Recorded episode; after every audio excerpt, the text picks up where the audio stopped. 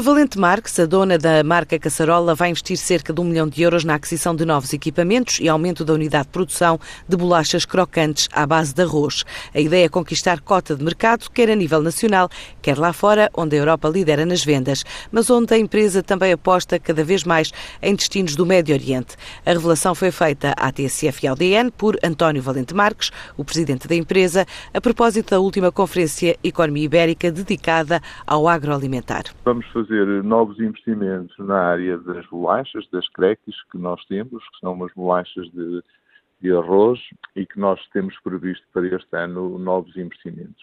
Temos que aumentar o, eh, a capacidade de produção, porque felizmente tem sido um negócio que ultrapassou largamente as nossas expectativas de, de produção e, e, vamos fazer investimentos tá, com, na aquisição de máquinas para produzir bolachas de, com chocolate, com chocolate negro, e vamos aumentar a capacidade de produção das, das, das bolachas já existentes. Portanto, é uma área onde vamos investir fortemente durante este próximo ano. Para nós, este investimento vai representar cerca de um milhão, um milhão e quinze.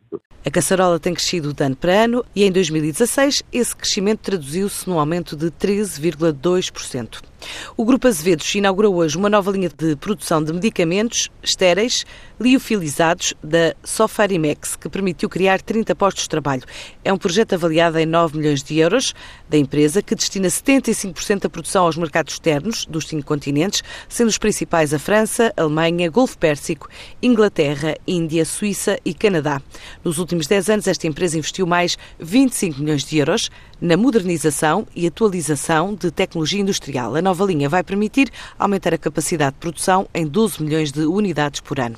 A partir de hoje, criadores, empreendedores e empresas já podem submeter candidaturas para se tornarem membros do Polo das Indústrias Criativas de Lisboa.